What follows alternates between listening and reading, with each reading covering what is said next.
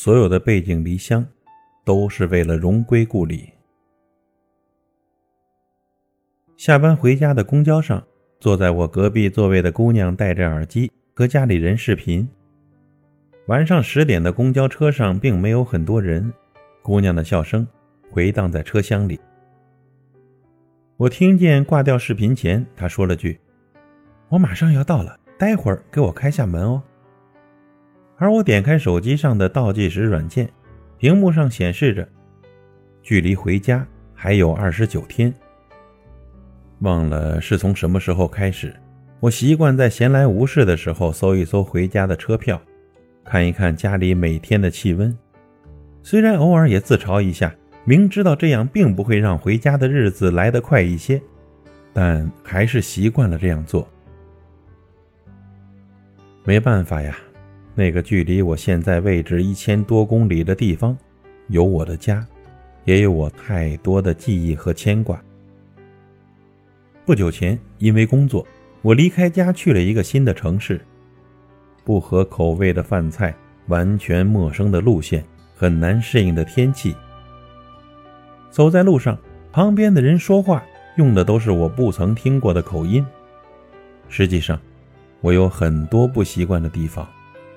我担心适应不了现在这个圈子，我害怕这座城市容不下我，我害怕一份完全崭新的生活会对我太残忍。但我希望达到我理想的高度。我希望这趟远行最后能得到我所期望的意义。我希望回家的那一天是荣归故里，而不是不得已的放弃。所以我忍耐着，也坚持着。早高峰的地铁里，空间局促的让人有一种窒息感。到了换乘站，如果恰好站在离门不远的地方，那很容易就会被挤出门外。每天三个小时的时间，都在公司。和出租房的路上，当大家还在朋友圈里发穿毛衣的自拍的时候，我穿梭在一个遥远城市的街道，冻得只想把手捂在兜里。下班早的时候，可以早点回去休息，可是太早回到出租房，一个人又不可避免的感觉空荡荡的。孤独吗？孤独。辛苦吗？当然辛苦，想家吗？想。但我想，每一个背井离乡的人心里都清楚的知道，自己一个人解决所有的问题，对于我们这样的人来说，是必须要具备的能力。这个时候，我们要学会的不仅仅是适应新环境，更要学会把勉强的承受生活变成得心应手的生活，把无助的自己。变成强大的自己。离开家之后，对很多事情我开始不敢奢望太多，因为正体会着生活的艰辛，因为不知道下一个问题又在哪儿等着我去应付，因为心里清楚那些曾经陪着我的朋友，如今只能隔着电话远远的安慰我一会儿。所以下班回家能在地铁上找到位置，吃了一顿热乎乎的晚餐。这样简单的事情就足以让我开心很久很久了。其实有时候我也会忍不住怀疑自己的选择是不是正确的，也会怀疑自己的价值，也会害怕最后根本得不到想要的结果。但一想到每次和爸爸妈妈的通话，想到发了薪水把钱打回家后他们的那种欣慰，想到心里还有很多很多愿望没有实现。想到还没有变成更好的自己，那份坚守阵地的勇气就又回来了些。一件事之所以让人即使辛苦也甘愿坚持，背后一定有支撑着我们这样做的理由的。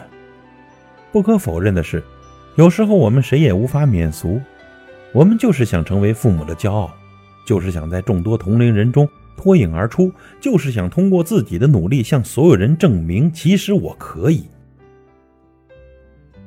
有句话说呀，欲望是生活的动力。当我身处在很多比我更优秀、更努力的人之中，当我意识到自己的渺小，当我发现原来走出去真的会见到一个更广阔的世界，我也想变得更加优秀。我也知道，其实我做了正确的选择了。然后我开始相信了，其实并非是人生太辛苦，而是我们自己太脆弱。但我想你一定也和我一样坚信着，总有一天，我们会带着优秀和强大的自己回家。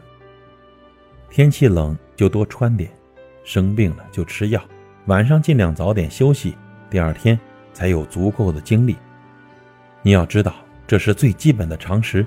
一个人在外面，你只有自己照顾好自己。另外，早点适应一个人在外的生活，别太想家。但也不要忘了，无论发生什么，你还有家。朋友，希望你真的能早一点过得像每次打电话跟父母说的那样，不用担心，我在这边，一切都好。所有的背井离乡，都是为了荣归故里。加油！